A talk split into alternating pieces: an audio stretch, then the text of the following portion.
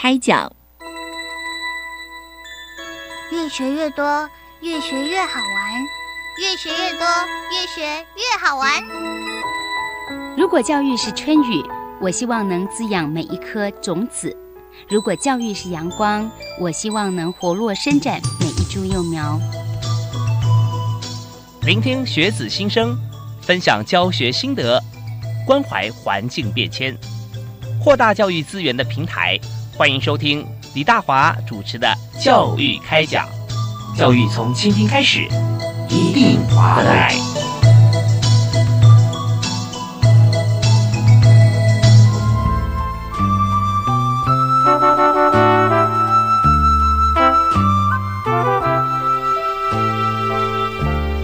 各位亲爱的听众朋友，大家好！非常欢迎您锁定国立教育广播电台收听《教育开讲》节目，我是李大华。我们今天在节目里面为大家所探讨的话题啊，其实在每个人生活当中都非常需要，就是美啊。那美不见得就是说，呃，一般我们讲说可能分成这个形而上之的美啦，这个世俗的美啊。其实重点美之所以会美啊，会感动人心。它会有些客观标准的，并不是说呃完全的见仁见智，但在这里面当然还有很多个别差异。重点是怎么样能够培养出对于呃美学美感相关的一些触角，呃以及呃能够欣赏各方面各种不同层面美的一些能力。所以在今天的节目里面，我们特别针对呃校园美感环境教育这一部分啊，要访问啊教授啊，特别是代表师资培育及艺术教育司，我们非常欢迎。国立台中教育大学文化创意产业设计与营运系的副教授严明宏严老师啊，你好，你好，主持人好，还有所有听众大家好。是那严老师严教授今天特别和我们来这探讨的主题啊，其实美感真的有时候人家说我认为美，但不见得每个人认为美哈。是或别人说美，我觉得也也不会呀 哦，有这种感觉。可是真正我们在做美感教育，呃，尤其是学生进入校园里面啊。怎么样让校园营造出呃美丽的像这样子的一个环境啊？所以校园美感环境教育有国际案例文物展啊，这是一个展览，对。然后另外还有国际校园美感环境教育论坛啊，这是这这两个活动就是我们最近要在铺城要做的。是没有错，这个两个活动呃是针对我们呃帮忙教育部呃推动了全国的高中以下，也就是高中国中到国小。呃，校园的环境美感的补助跟呃辅导案呢，呃，已经执行了有三年的时间。那我们希望，呃，除了呃台湾的一些不同的区域的呃学校也自己来发展这样的教育美学以外，我们还希望也能够有这个机会了解一下其他国家他们是怎么来看待校园环境跟教育这两个之间怎么合并的哦。因为我们都以为环境只要打造美就好。美是被看的，可是，在教育环境里面，美是拿来当做教育的一种很重要的平台。嗯，啊，它不是只有被看，而是在里面上课。嗯，那这时候。我们给得知道一下，我们从来常常在抱怨台湾的环境好丑哦，建筑也丑，环境都丑。那我们过去七年先进的时代，我们的校园也都是很苛难。那现在虽然教育部有在执行很多环境的呃教育教室的整改建或者是修缮，可是我们还是希望它更能够深一步的，可能够打造一些平台，让让这个师生呢在里面能够有一些互动跟对话哦。那我们的工作就做这个工作，是呃。教授非常谦虚哈，就做这个工作，这工作好难做啊，是很难，非常困难。因为因为真的是如同刚刚主持人有提到了，呃，我们都认为美是一种很主观的。那为什么会主观呢？因为性别不一样，年纪的人生经验也不同。是。那还有最重要的是，社会能够给他借鉴，对他的刺激不一样。那当然而然，于是。呃，我们台湾人跟亚太地区或者是西方世界，我们可能在呃后天上面的养成呢，对美的判断的经验不一样了。嗯，所以呃每个人都都可以提出对美的看法，但是美真的没有标准吗？那如果没有标准，那我们就不用进到学校教育了。嗯，所以学校教育要给我们什么？是一个很刻板的一种呃计算美的尺度的一种算法吗？其实不是，它是给你一个评断跟发掘发现的方法。嗯哼，那所以我们进到公民教育，所以。呃，对于校园美感教育来说的话，其实我我们这是在进行一个从国小到高中，那就是典型我们十二年所谓公民教育这一块。那我们从幼儿他发展了发展了一个个人呃的一种个性化之后，他要进到一个真正的体制里面，公民教育里，那衔接他未来跟他的职业有相关，甚至未来跟我们的社会、我们的国家有关。所以这个公民教育里面，怎么让呃我们的公民具有一个判断跟探索的能力，然后跟自己的国家还有跟国际接轨，这就是我们应该回来想一想，台湾未来有可能要去走的一条路。是，但呃，在这个美的主观或者客观上面哈，刚教授说的这个部分啊，很容易让人理解，就是其实我们一般人认为的主观，如果说在共同的经验知识底下，你就会有一个客观的标准，是是是，对不对？就是全球化现在的影响，我会看到所有世界各国来自各地不同的风貌的一些物品啊。生物或者产品啊，那如果我们没有知道说它的功能性的话，也许我们对它的看法只是表面上的一个表象。是，但如果知道说它它之所以为什么这样被设计出来，它为什么长成这个样子啊？对，那就发现说它如果加入了它生存必须的功能性的时候，或者它的便利实用性以后，会发觉说你对它的美感评价会又不一样。是啊，嗯哼，那我想呃，我们呃每个国家每个个人的才能上表现出自己独断的天赋。创造了一些提供给人类使用这个东西呢，大概基本上它会有一部分是来自于教育的给他的能量，有一些部分呢是来自于社会提供给他的资源，譬如说有美好的博物馆。啊，有非常好的呃所谓的设计博物馆，让他参加在所有的呃先人前辈的肩膀上去看到更远的未来。这在是一个呃比较健全的的城市或者是一个国家，他应该要去努力打造一个这样的一种类型，让大家有资源可以去欣赏、可以去思行的。那但是呢，一个国一个学校教育里面，他还是要回到某一种的体制里面去进行呃怎么样的一个平台，让孩子们从不同的时间、他的世代里面，从小学。学小学应该做什么样的适龄性的呃教育平台的触动？到了青春期的国中到高中，那他准备衔接人生发展的时候该怎么办？那这个当然就是所谓的环境进教的准备工作。是，所以就是一个这个三百六十度全方位哈，对对对，非常立体的一个架构啊。是，就像呃马车，我们想说南瓜变马车，哎，这个造型好像也不错。但是如果说这个交通工具把它用在太空梭上面，它完全不合啊，是没有流线型。相对把一个火箭放在马路上跑啊，那也觉得怪怪的哈。那这些呃，怎么样来做一个整体的教育，还有跟国际接轨哈，这是非常重要。所以我们在继续我们话题之前啊，也要和大家介绍一下今天接受我们访问的严明宏博士啊。那严教授他是这次哈呃校园美感环境教育啊。国际案例文件展啊等等的这个计划主持人。啊，那您是德国国立纽德堡艺术学院艺术与开放空间系所呃取得最高文凭，是是，好像是德文，我不知道怎么念，这个是叫 Meister Schüler，呃，直接翻译的话就是呃师傅呃老师的嫡系。啊，就是有点台湾的说法，好像是叫做大弟子，大弟子啊，嫡传大弟子，对对对对对，是最高文凭，意思 就是说，在这个艺术界方面啊，其实取得很高的一个荣誉，而且又比较谦虚，他不是说大师，而是大师的大弟子，对，没有错，这是被这个呃呃客观标准所尊崇的。那当然，这也是用这个极优满级分毕业，哦不敢。是 是，那这个评分其实真的很不容易，因为这其实老实说，它会有客观的标准。对对，它有呃，它要呃经过呃联邦考试，然后再经过学校考试，再经过西商考试、主教授考试，嗯，然后呃每一个考试有不同的科目要考试，那最后有个总平均。啊，那我刚好就不小心呢就达到每个分数是呃比较高的分数，太谦虚了，所以也在这个国立纽约堡艺术学院哈。艺术与开放空间系所哈是呃获取硕士学位。是，那么呃那你的大学是在？啊我是台艺毕业，就是道道地地视觉艺术毕业的。但是到了对，但是到了德国，呃，学习的比较跨域一点，呃，从一般的视觉形形式的艺术呢，跨到空间性的艺术，那它包含了就有人类学、考古、社会学，或者建筑学、都市史的关系，所以比较多时间在欧洲的话，当然就是要到很多国家去进行，包括呃一些城市的考究、考古。然后它就会跌到了有关城市建设的问题，或者是呃教育美学的问题。那对，在回国之后呢，我就大家长期在服务在社区营造，或者是建筑的保存抢救，或者是现在投身在教育领域里面的话，现在被赋予个工作，就是在 进行学校的环境营造，怎么让嗯我们的孩子们在未来学校教育里，除了教室里面以外，还有可能在不同的角落。呃跟学生同学之间，还有跟老师之间有一些对话的呃不同的实验平台。嗯嗯是，所以在这边我们看到目前是一零五到一零七哈，到这个呃是在校园美感环境再造规划辅导团啊辅导团队的计划主持人是是。那但在过去一零三到一零五也是整合型视觉形式美感教育实验计划。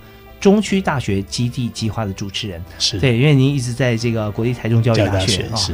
对，所以在这边在呃台中部分哈，其实我们也看到台中有许多建筑，在七期有许多像是歌剧院啦，像其他有很多建筑其实是有它独特的独特性啊，它设计感啊，是。都很好。那嗯，当然在艺术的思维当中，我们看这个客观标准，所以也跟听众朋友介绍，那在。过去在德国啊，你待的时间其实蛮长的，对，蛮长的。大概多长？啊，我待了八年，八年的时间。但是之前又在维也纳还有两年。对，维维也纳又有两年，而且在中国大陆哈，有在北京中央美术学院哈，这城市设计学院公共艺术系啊，也兼任客座的专家教授。是是是。那时候重叠吗？跟德国？啊，没有没有，那是已经回来台湾之后。对，那因为大陆呃启动比较晚，那他们有一些是要跟呃当代的城市接轨，那有一些部分有跟台湾。借鉴，那我刚好是在这一块呢，稍微从他们领域下比较知道的一位台湾学者，所以被邀请过去一起开创了一些科目。哦，对，所以就是说，呃，触类旁通，而且要多看啊，然后多贡献、多分享了。是是。那特别在欧洲，其实是一个国与国的界限并不是那么明显的地方。是是。在德国话，周边国家像瑞士啦，或者说其他，因为印象最深刻的欧洲国家，嗯，每个国家都很不同。那这个不同的原因，呃，我们可以说是叫做种族。可是种族其实。很难去界定，其实语言是一个很大的关键，是对，因为语言的里面的文法，里面对于一件事情的描述、形容啊，那它会影响到一个家族、一个族群哈，一个一个国族的思维思辨的方法。嗯，那我们知道德语系的国家，光是德语系有呃，比如那甚至南边的话，光是奥地利，它的德文又不太相同，是啊，那瑞士有部分德语区。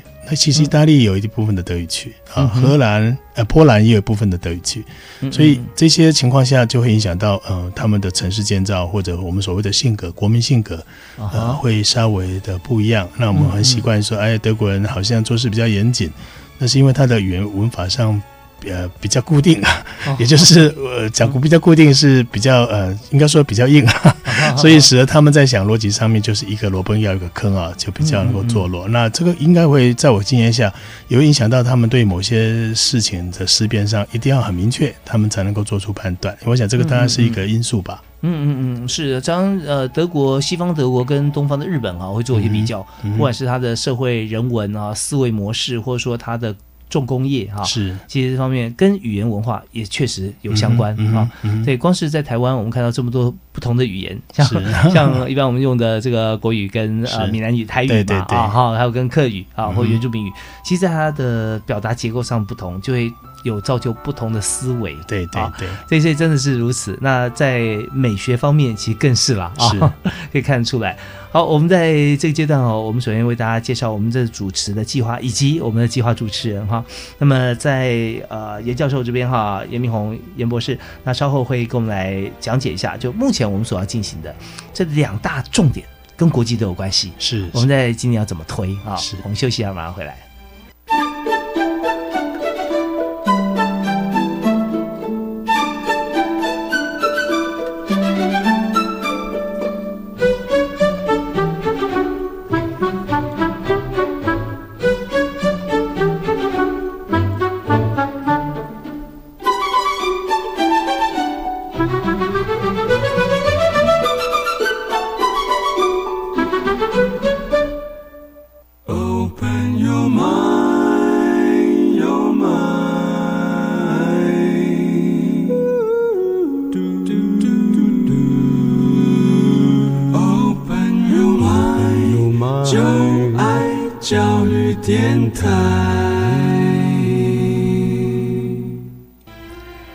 你也所收听的节目是每个星期一跟星期二就在这个频道啊，最棒的国立教育广播电台，晚上七点零五到八点为您播出的教育开讲节目。那我们今天也请到了一位非常好的朋友啊，和大家来谈美学哈，应该怎么样来看啊？这事物到底是不是够漂亮、够美？那这边有些客观的标准，也跟大家来做交流。为您介绍的是严明宏严教授啊，老师你好。呃，各位听众好。是，那杨老师目前是在国立台湾教育大学，同时他也是目前教育部啊校园美学教育计划办公室的主持人啊。是。对，那我们在呃这次我们所谈的这个美学的教育的部分哈，那当然我们有看到办这两场的活动跟国际有关系，包含呃国际案例的文件展啊，还有国际校园美感环境教育论坛。是。这论坛也是有请不同的国家的朋友来谈，对不对？是是，那来谈的就是校园的美感。嗯啊，那校园这个环境里面，我觉得校园其实都蛮优美的嗯啊。但每一所校园，我们看台湾有一百五十多所大学哈，嗯每所大学其实都不太一样，但是都有它环境之美。所以在各自主张，如果说我是呃 A 大学毕业，我说我们学校就很漂亮很美，B 大学、哦我们学校才很漂亮啊。那各自的美感里面，如果说我们真的要做评比的时候，或者说我们不要说比高低，而是说怎么样去让它更美啊。那这时候有哪些标准？那我们从这次的这个文件展跟论坛谈起，好不好？是，呃，我想在呃论坛跟我们这次主要要来跟各位呃听众分享的，我们这次在台北呃准备开展的这一个呃展览跟呃活动论坛之前呢，可能先跟各位听众稍微介绍一下我们的工作主要是做的什么样的事情哈。好，那因为我们补助的是呃全国的这个学校，那我们知道全国有两千多个学校哈嗯，就一般的中高中以下。嗯那每个学校呃有的时间很久了，可能是在日治后期或者怎么样供学校转型的，所以它可能是一个呃市中心或者很边陲的地方。嗯那有些地方有的学校是在国民教育开展开动之后，嗯呃才纷纷设立的。那今天少子化的过程，呃更会有常形成一个很巨大的一个悬殊性。有的学校呢勉强能够达到三十五位的学生不被灭校就已经不错了。嗯可是有的学校是在区域中心啊，看有达到千人以上。嗯所以这里面呢，其实是嗯很大的悬殊性哈。那呃，我们对于校园环境美感是应该是这么说啊，我们的国家公民呢、呃，要有一定的对于美的一个搜寻跟判别的能力。如从刚刚陈主持人所提到的，每个手上都有 iPhone，每个都穿了一个跟全世界都一样的西装品牌。嗯可问题是我们怎么判断那是美呢？嗯哼这个美除了所谓的工业设计呃发展出来的，或者是所谓时尚，有谓所谓的 design 设计出来的当代性以外，其实所谓的设计美学，它后面穿戴很多是来自于文化。嗯那有的是从我们说啊，我们来自爱尔兰啊、英格兰啊，那这是来自于法国巴黎嗯啊，来自于意大利。嗯那这些讲的其实都是区域国家，它后面都有一些特定的有关色彩，比如说嗯哪个国家的色彩啊，法国蓝，嗯意大利的红啊嗯等等。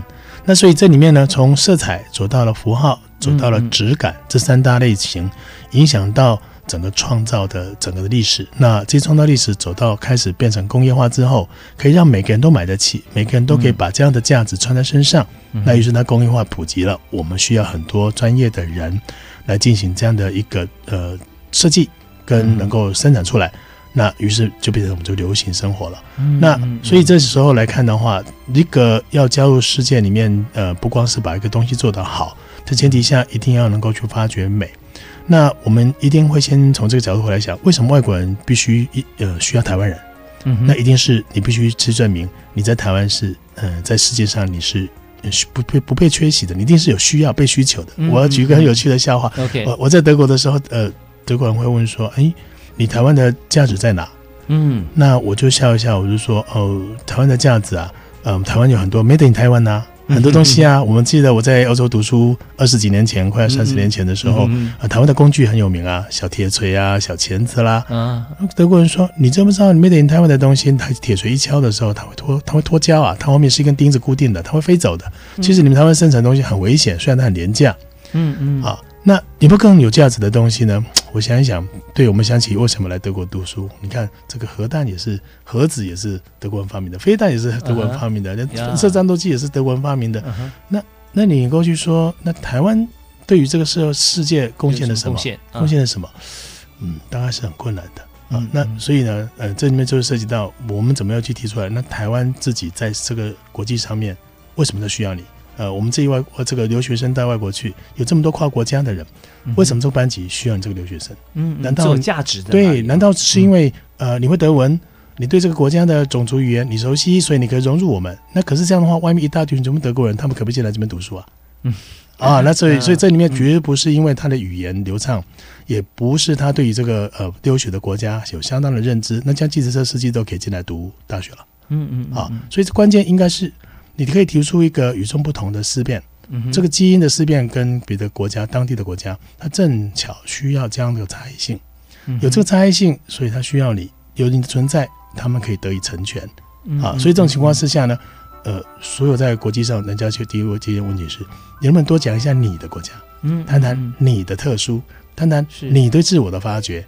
啊，所以通常第一堂课程都是要让每个同学讲一讲自己的国家，是是自己的地方的特质。在国外念书，尤其很多国际学生的课堂上，是是都是要这样子哈，都是要这样，因为你要先证明你的存在嘛。那那后来你怎么办呢？啊，我想这个大家就是会从这个角度来谈。你刚刚跟他讲啊，台湾，你看台湾的高山有三千多公尺，嗯，可是呢，多久之后就大概腹地多远就直到海的临天临平线。嗯嗯，你可以讲像这个岛屿上说，呃，在日本的南边，中国的东边，菲律宾的北边。有一个这么大的高山跟这么快速可以到达海边的一个岛屿吗？他说有吗？有这样岛吗？地图上看不到这个岛啊，它在哪里？那百慕达三角吗？因为我们的地图台湾是很巨大的，可是放在国际地图上它很小，几乎不太被知道。嗯，是啊。那所以呃，这个情况下呢，我们就必须要从一个角度来看。我们会说啊，第一个要先认知自己的呃美学，那这美学有文化性的美学，也有环境性的美学。是那。这个文化性的美学会使得刚才我们讲到那个好的国家、比较有发展的国家，会自我解释它百年、千年的一些价值转换过来、穿戴过来，所以它不是为了创新而创新，是为了寻找价值而创新。那第二个部分是环境的美学，你住在海边，你住在高山，你住在城市，你住在乡间，荒乡间中，呃，这些荒野之下，这些乡间之间有没有这个机会让你去发现你过去根本没有发现到它的那些？价值的存在，嗯嗯嗯，那这种所谓呃价值发现，我们在西方都称为叫是一种探索，探索哦，对，因为这个价值有时候就是呃，除了我们一般物质价值以外，是。啊，那你怎么样去呃找到啊，去探索到？那这个价值同样对于一个对这块土地陌生的人来说，他是很有临场感，或是他可以用同理心去想说，哦，对对对，哦，OK OK 啊，知道啊，这样子。对的，所以呃，要举的一些例子就是要让大家秒懂。对啊，那我们知道在欧洲，其实高山在集中在这个法国、瑞士啊，什么对阿尔卑斯，对啊，对，那一过就过东欧了，就要到了亚洲啊这边那那个这圣母峰啊，珠穆朗玛峰。对，其实这确实是，其实教授刚讲这个例子，我有一个。有一次经验了哈，那嗯，因为我之前在东森新闻在主持节目播新闻的时候，有跟大陆的中央电视台常会有就互开这个摄影棚啊，来来做呃串接啊。那我们是 live，那他们要 delay 啊，大概要半小时要审核啊等等哈。那就有一次。呃，有一位大陆的一个名主持人叫做白岩松啊，他他节目是在大陆四套这样四套东方时空，呃呃，就是说他在呃访谈的过程中，有时候我们就谈到说，这个台湾他到台湾来旅游啊，问我说，呃，什么季节到台湾来比较好？是，那我跟他讲说，台湾啊，这个呃，你一年四季都可以来。因为你来的时候都可以随时在台湾体验到春夏秋冬，对，没错，对，有三千多，对，非常快速的。相对玉山啊，或者说在你在过嘉义北回归线，就是完全温度了。对，那那你的春秋其实你在北横啊，在中横都可以感受到啊。所以这些就完全呼应刚才呃严明宏教授所提的一些呃普世价值里面，我们能够占有多少？但更重要就是这次我们有做很多的活动计划哈，其实也都是让所有的同学能够在这样子的一个计划的范畴里面哈，都可以。了解台湾的价值啊，跟国际接轨。我们休息一下，听段音乐，马上再回来。好。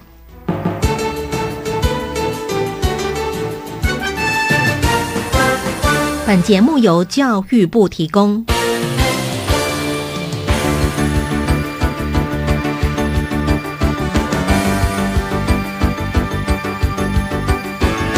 最详尽的政策解说都在教育开讲，教育开讲，教育开讲。都都在教育开讲。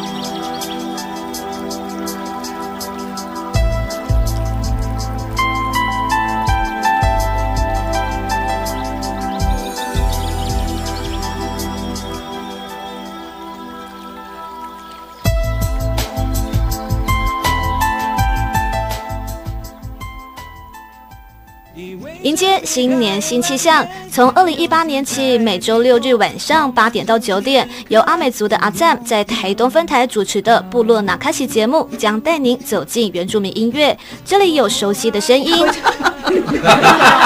动人的旋律，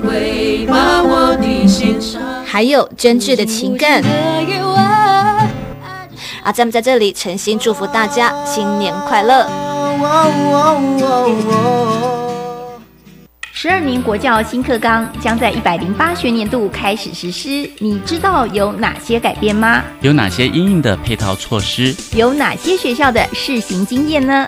为了满足大众对新课纲知的需要，教育部课程协作中心每个月十号发行电子报，传递新课纲相关资讯。掌握新课纲最新讯息，快上网搜寻教育部课程协作电子报。以上广告由教育部提供。贫穷让孩子吃不饱穿不暖，贫穷让孩子学业家计两头忙。别让放弃成为弱势孩子唯一选择。我是吴克群，请掏掏口袋零钱，帮帮孩子童年。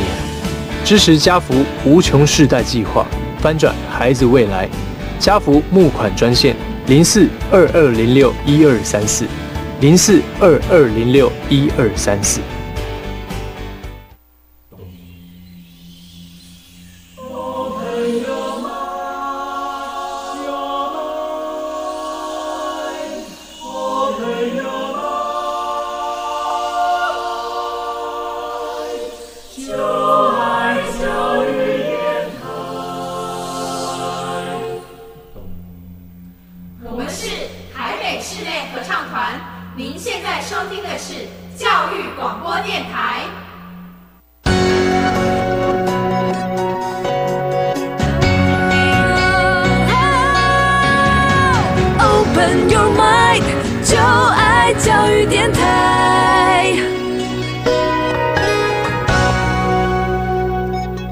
所收听的是国立教育广播电台，在星期一跟星期二晚上七点到八点为您播出的教育开讲节目，我是李大华。那今天为您请到的老师、好朋友是严明宏教授啊，他目前是在国立台中教育大学。那目前呢，他在后一个计划啊，这个计划就是校园美感教育计划办公室啊，他是呃计划主持人。所以呃，刚才有和教授有谈到啊，就是我们在做这个国际展在交流的时候，那当然了，每个计划在铺陈，我们有计划启程嘛。还有说我们要做的项目，嗯，那可是看这项目里面好像呃这次啊我们推的这个国际的交流的部分啊，包含论坛跟这个文件展哈，是不是都呃原先期望要做的，是吧？是，那是您自己发想要做出来的吗？呃，应该是这么说，我们担任一个辅导中心，也是帮忙拨发这个呃甄选后获选的学校给他一一笔。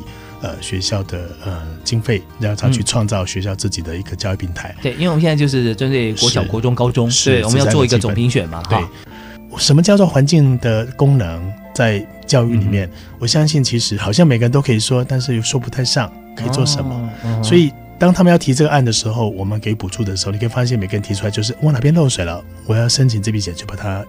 防水是是是，一个防水一个房间，呃，没有在避癌了，那不是很美吗？嗯，啊，或者是哎，那我这个车棚很久没在用，现在没人在骑脚踏车了，那这个棚闲置了，要不要把它涂鸦一下？那个围墙啊，看起来蛮无聊的，要不要把它彩绘一下？啊，有一部分好像是时事题啊，大家是认定说，哎，天在电视里面常常在讲，呃，有人就彩绘村了，那我们来做个彩绘吧。嗯嗯。那哪边又开始要这个鱼菜共生吧？我们在意的永远就是说，哎，有些事情我有听懂，我有听过，那我们要提这个案子的时候，要不要比照那个方式来办理一下？嗯，那这个问题就很多很复杂啊。其实应该说，我刚刚听到教授的谈话，让我想到很多事情啊，很多事情就是。我们有的时候会觉得追逐一个目标的时候，它的阶段性步骤可能是先求有，再求好，是啊。那但是我们如果说是在一个可以用跳跃方式思维或做法的时候，嗯，我们就可以先跳过那种有再好，我直接变好嘛。譬如说，我们最近会肚子饿了嘛？是。那肚子饿前提下一定会吃饱，那我们就应该直接问：我们今天想吃什么？同时它会饱。哦，对对对对，而不是说呃，我看过别人吃这个哦，会饱，我我也来吃一下。是是是，哦所以这个饱呢，它如果是必然的时候，我们就不用问饱这件事情，我们该问今天的心情，我们想吃什么。是是是，美也是一样的道理。所以当学校校方要提出计划的时候，我们会花很多的力气跟他沟通。那嗯这里面不是只有对校长要沟通，呃，我们这笔钱是希望他一次性到位的去帮忙学校开创本来就存在的地方，不但变成一个好，它还可以变成一个可以上课的地方。那嗯它不是一个被视觉被看，而是你们上课可以在那边发生事情。那这个情况，这个思维呢，大部分有点难想象。我放上课发生事情，不就是教室里吗？可是问题是，我们的专业者啊，其实过去也是一个技能考量，因为他在学校受到教育的训练，不管是建筑、室内设计或景观，那他的过程中其实就是帮业主服务，哦，对，业主说就算啊，业主说就算。对所以这种情况下，你可以发现学校里面在这样评图啊，讲了半天的话，其实那都是理论，他可以看到很多国际案例，但是在成为建筑师职业的时候，基本上尽量闭嘴。就是业主要他做什么，他就照方式做给他就好了。是是，所以是就算有满腔的这样的一个知识啊，他最后会渐渐钝掉跟迟钝。最常呃发生的情况是在室内装修设计了哈，这边那有些设计师他有很多的想法啊，对但是呃业主就是说屋主可能会想说，这是我每天要看、每天要使用的啊。对对。但是这时候也许我们就变，你每天要住，那就你你就照你意思吧照意思就好了。是啊对，那所以这时候专业性就很可惜了。嗯那所以我们今天这个沟通过程中，它出现一些障碍，我们需要有一些比较好的呃对话的模式，除了跟呃这些建筑师、设计师嗯提醒一下，呃教育空间跟过去学住宅、学一般的公园有点不太一样，因为它对象适龄不同，嗯嗯，然后它的教育目标跟有可能产生的事情不太一样。是校园嘛，哦是，嗯而且它适龄的问题，适合他的年纪。对啊那这种情况下呢，通常设计师要想一下啊，抱歉呢，我不知道教育要干嘛，教育是老师的事，不就上课吗？啊，所以呢，他提出来的空间呢、呃，会变成不太到位。嗯那校长也不太清楚怎么提，反正交给专业就好了。那这个时候就完全拉空掉了。好不容易有这笔钱进来，校长提的位置可能不太对，设计师提的概念可能不太符了一个教育应该要发生的事情。嗯所以这个时空进来，我们好不容易有这个计划这么美意啊，给学校一笔钱，让他去创造一个美空间来上课，嗯那不就拉空掉了吗？是所以我们会觉得，光是每次在跟这些呃校方开座谈会、开说明会、开 workshop 工作方工方，嗯倒不如干脆啊，我们也应该让更多没有来听的校长、没有来参与我们的校长，也多少知道何谓校园的美感教育。那而且呢，美感教育可以做哪些事？哦，除了无菜中无菜共生，除了书屋，除了这些相关，我们好像都在新闻看过以外，到底一个校园还可以发生什么事？那到你，请你给我一个证明啊！我没看过，你跟我讲，我怎么样相信你、o k 所以我们这次呢，呃，特别有个叫文件展。那文件展的概念就是，呃，它会有很多的这个文件，包括图像，包括论述，包括图设计稿。嗯呃，我们可以看到，在外国不同的国家、不同的城市，它是怎么样因应它的环境而产生。那我们有日本，我们有欧洲的呃比利时啊、包括德国、奥地利等等。那这些不同城市，即便是德国，我们邀请国家呃的城市呢，也有汉堡很北边的，可是也有很南边的慕尼黑。那这里面可以发现，诶，他们因应他们因地而制宜啊，不同的呃地方的高度纬度、不同的经济跟发展、农业经济，从不一样的情况下，他们的邦政府，也就是他们的市政府或者是教育局，会用制定哪一种的呃政策来引发学校进行呃这样的校园的一种经营管理的政策，嗯嗯然后用一笔钱一笔钱慢慢的把它打造成一个适性而发展的差异。那我们也要引这样的概念进来，让大家去对照一下，很多的案例其实跟台湾很相像，同样的前提，那并不是说台湾特别穷，而是说这些国家其实是要换一个方式思考一下，让一个很穷困的乡村啊可以变得很美好。OK，那我我昨天听到，我觉得呃很感动哈、感动的意思就是说，我们可以打开国际之窗，让大家可以看到啊。那更重要的点就是说，我们要跟两样事情来做接轨跟撇出竞赛。第一个是时间对啊，我们现在呃要要做这个计划，然后我要改变校园的环境。那有些时间是怎样？就是说，我们必须要今年都要把预算执行完毕。对啊，有这件事情哈，那所以会变得很急啊。这个时间是可能啊是在跟呃校长任期有关系，嗯啊，但并不必然呐、因为这任校长所通过预算，他可以执行到呃下任校长来接任，如果刚好在交接，那那是无所谓。可是就变成说呃主观的一些意识，或者说呃。就是说，他想要达成的一些标的啊，这个就跟那个呃主导权有关系了啊。是如果说今天我们如果发现像这样子的情形，我也相信老师、主任、校长啊，他都可以有开放胸襟来看。是，那就缺什么呢？就缺案例啦啊！就是说，我们看到之前我们看到，也不是我们只喜欢彩绘围墙，或只喜欢用油漆啊，呃，只是我好像没有看到太多其他的。对啊那因为我们真的很少有直接借鉴可以对照的东西。对对对，所以这次呢是是不是如此？所以呢，这个教授就把国外这些案例哈、包含文件，人没有到解说没有关系啊，嗯文件来，我们图像啊，我们都可以看得到。是，其实都非常有趣，好 OK 可以让很多呃这个教育界的朋友们，包括建筑师、建筑领域的人，都一起来听一听。好啊，那我们这边听到音乐休息一下，马上回来呢，就今天的特别来宾啊，严明宏严教授哈、来谈一下这次论坛跟国际接轨哈、有哪些亮点。是，谢谢。马上回来。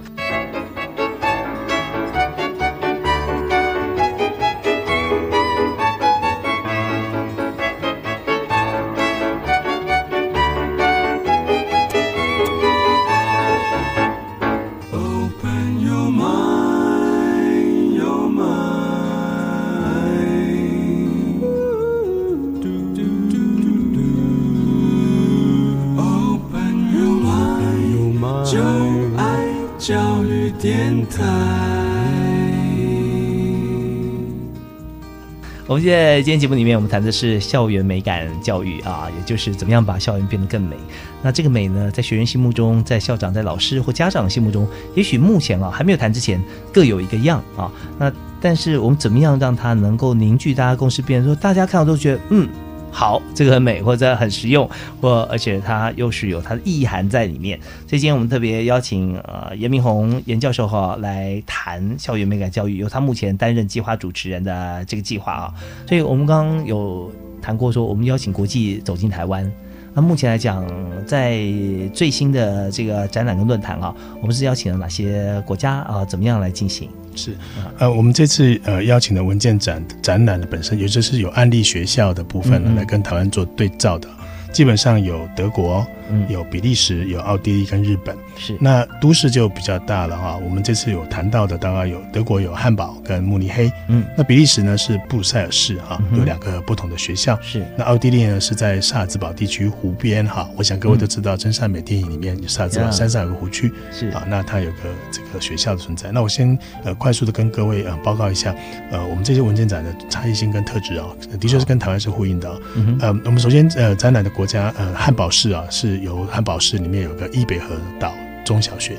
那易北河岛是汉堡市里面，它是在这个易北河流域上面，汉堡本身就就是一个，它不是一个海边的一个一个港口，它事实上是一个内河的港口啊。嗯嗯嗯那易北河很长，那其中的就会因为冲刷就跑出了一个岛屿区啊，那它就叫易北河岛中小学。是那这个岛的呃学校就很有趣了，有很多不同的呃难民呢也被收纳进来，但是他有这个居留权了，嗯嗯嗯所以人口的组成它也改变了。很多元啊，已经变得很多元。那嗯你要变成在未来因应这个压力而造成社会的动乱，还是要变成一个新国民？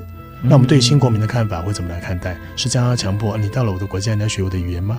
还是要放弃你的宗教信仰，不滚这绑头巾的呢？嗯当然都不是这样子。所以在欧盟的实验计划很早就开动了，这并不是现在才开始。那他就会提出呃一些不不同针对文化、语言跟宗教啊这三样最重要的优先保存情况下，因为这照顾优先是人，是是，所以这三样的优先保存之下，怎么让它融入变成一个新国民？那第二部分才是创造一个新学校，就是环境，因为他会选择在哪里成立一个新学校嘛，选址。那于是呢，岛屿中小学就这种情况下，把旧的校舍呢把它拆除掉，重新选了一个新的位置盖起来的。嗯，那这个学校就会因为这样的就变成有一个很有趣的一个情况下，它会由教育局呃陈设了一个专门的一个单位，这个单位呢专门在负责学校选择跟呃沟通的部门。嗯那它的成立是专员啊，因为像台湾的督学，哦但他们都称专员专员不叫督学。嗯那他们专员就是负责沟通的啊、那他沟通校长、沟通呃社区的人，我们有一些学校成立，那我们了解一下你的孩子到这边来，他会有怎样的一种状态跟因子啊，必须放在一个学校建设上跟课程上就他是个 helper 来帮忙的，对来帮忙。哦不是来检查的，他不要检查的。嗯。那可是他另外一个伙伴，他另外一个同事是负责建筑的，好奇怪啊！建建教育局里面居然有骗建筑师，为什么呢？因为建筑师呢，他也是来帮忙的，嗯。他要协助真正外聘的时候，委包给建筑师的时候，他懂建筑，嗯。他要沟通，基于前面的必然，在内涵上、在精神上跟民族文化上的时候，建筑应该怎么发展成适合这些人来就读的？对，我们通常在这个建筑设计上面哈，我们常会思考一句话叫“空间决定行为”。是，但是如果都是由这个设计空间或者说创造空间者来决定所有人行为的话，对于这群人来讲，他势必不够尊重。是啊，所以我们先了解他们可能的行为。对，所以才会需要另外一个人进行这样的一个广义支纳的一个状态。那这个是一个很有趣的政府组织，在组织上它已经分工到一个比较细腻了，嗯，而不是直接哦委办开招标，然后设计师来就提一个案，我们同意他就做了。哦，倒不是这样简单，所以这个易北河的岛屿，简单形容一下，它就本身非常有趣的，呃，空间要融合这些多元性跟多语言环境之下，里面有很多专业性的空间的美学，譬如说它是岛屿，它是有很多呃河域的，所以这个学校里面从视觉上，我们这样谈不谈机能，谈视觉，它在打开玻璃的时候，迎向外面的。大马路上，它就有非常多有趣的这个呃带状的纹理啊的线条，像河水一样流向外面去。所以孩子打开门，背着书包冲出来尖叫，要出去搭父母的车的时候，就如同打开门之后，一群军鱼啊，军鱼从从那个教室冲涌出来，就像河鱼里面的这样涌向了马路上。那所以呢，它有很多的意涵，其实就是在谈，你不要忘记了，你生活在易北河。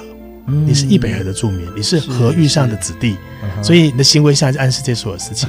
那它有很多的开创的空间。我举一个例子，譬如说，他们有个厨房，嗯，他们要求这个厨房的设备啊。都要买正式标准化的，是规格的，也就是跟一流的餐厅都一样的。所以一流餐厅并不止高贵，而是在它的设备的齐全性上都要完备。那为什么呢？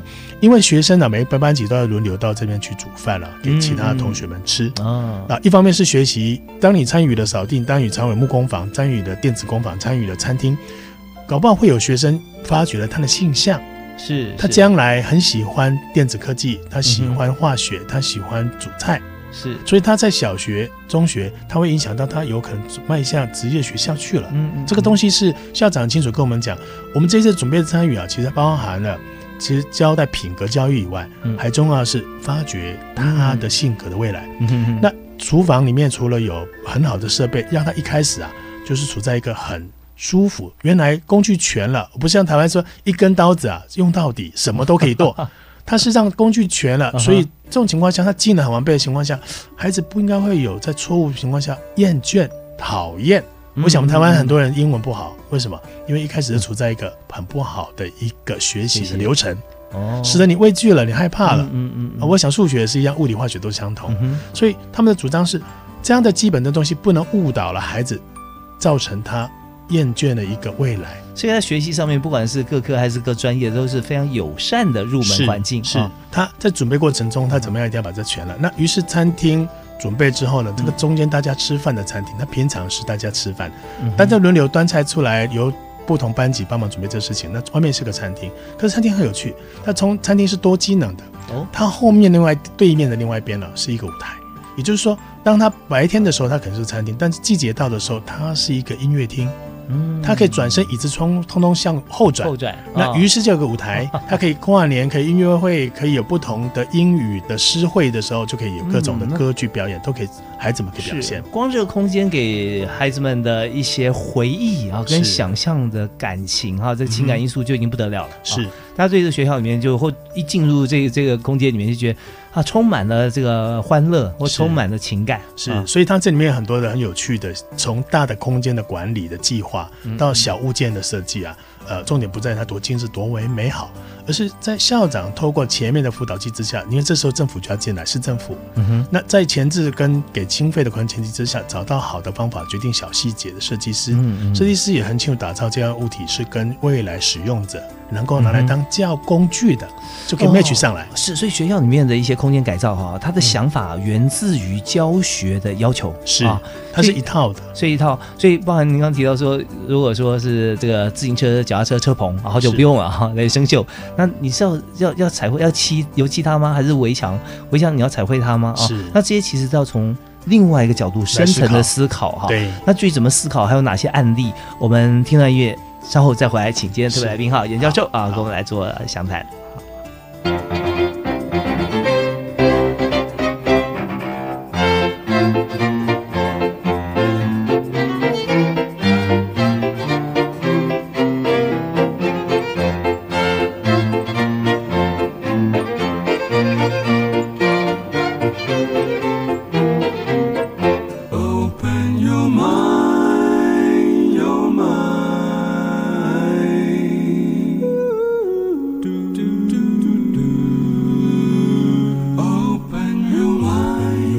就爱教育电台。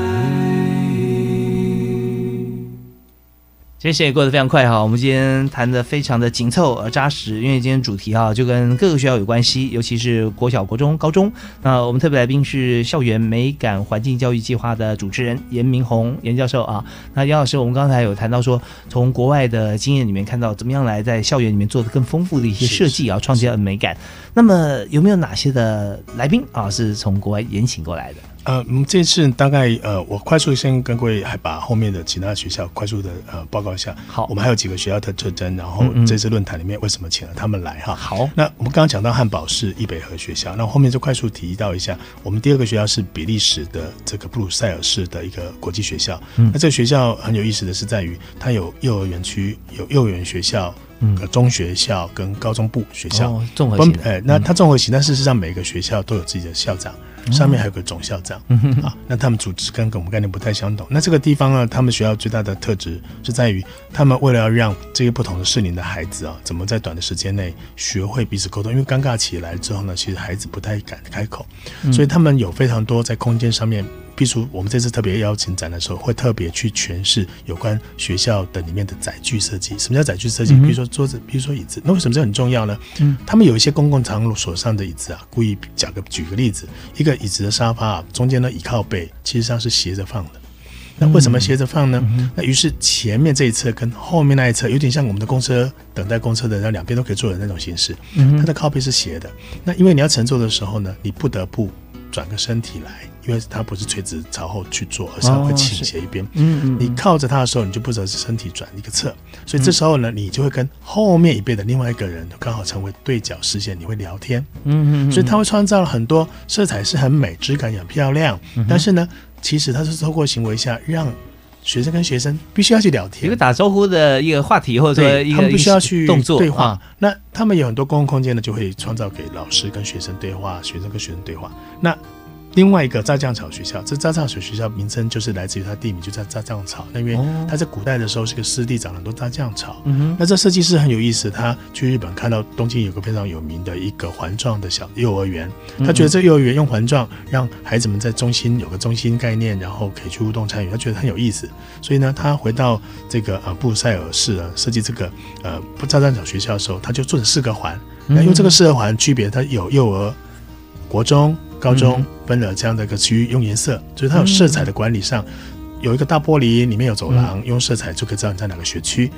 中间都有个筒子，大家就可以到中间大平台，是一个大的广场，那里面都有不同。幼儿的话，就无外乎就会有一些从二楼的这个上面就可以溜滑梯铺到一楼了。你要上课教室，只要从那个上面直接溜下来，就可以跑进教室里 啊。那呃，你要到 A 区到 B 区的话，你可以从屋顶的平台走。那所以屋顶也是一个生态湿地的状况，收了雨水之后，会从中间四个圆圈圈中间的集合点，就是老师的行政区，那个大的集合水区呢，直接流到了志洪池。那志洪池呢本身。也是一个生态池。那从这面灌溉跟志洪以外，它也是也紧连着跟学校的这个网状的篱墙啊，给这个呃社区人进来，在使用在学校里面来种菜。我们欢迎社区人到里面来种菜，为什么呢？因为他同时照养跟照顾的时候，他得注意了学校里面协助成为长期的职工，他成为学校一份子。嗯嗯，所以他纳了公民上进学校，呃，进来之后呢，产生很多事情，比如说他种的菜，比如说他有节庆的时候，这些蔬菜呢可以跟学生呢发生一个 festival。一个很情况，所以我们好像是把呃家长就当做你必须要来管安全路队啊，你大家有没有申请职工啊？呃，因为我们人手不足啊，可是他们的方式是很自然，就引发了一个社区必须关怀学校这个事情的发展。是你有这个权利，所以你要尽的义务啊。是，那这里面就很多的体制，你可以听出来，包括刚刚湿地啊、生态维护啦，什么的东西的处理。那奥地利就很有趣的，那个萨尔兹堡湖区，因为它是阿尔卑斯山群，那我们跟我们台湾高山，我们的很多的高山学校一样，交通不便啊，很多的困难。那它是用来对照，包括我们的花东地区很多高山学校得得得到我们校园补助的。我们这次一零六年度有个骊山国小。